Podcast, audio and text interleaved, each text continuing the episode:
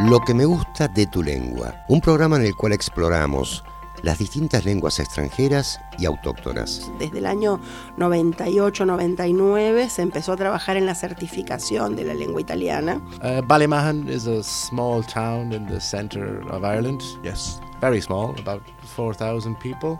Entonces, bueno, la gramática tiene que estar, sí o sí.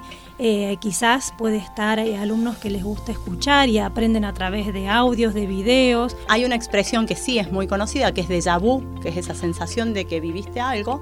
Es literalmente francés y significa ya vivido. Hoy sabemos que el inglés como habilidad para el campo laboral, profesional, es indudable que tenemos que, que saberlo, al igual que otras herramientas digitales, tecnológicas. En cada programa invitamos a referentes de distintos idiomas. 30 minutos de recorrido por este maravilloso mundo de las lenguas.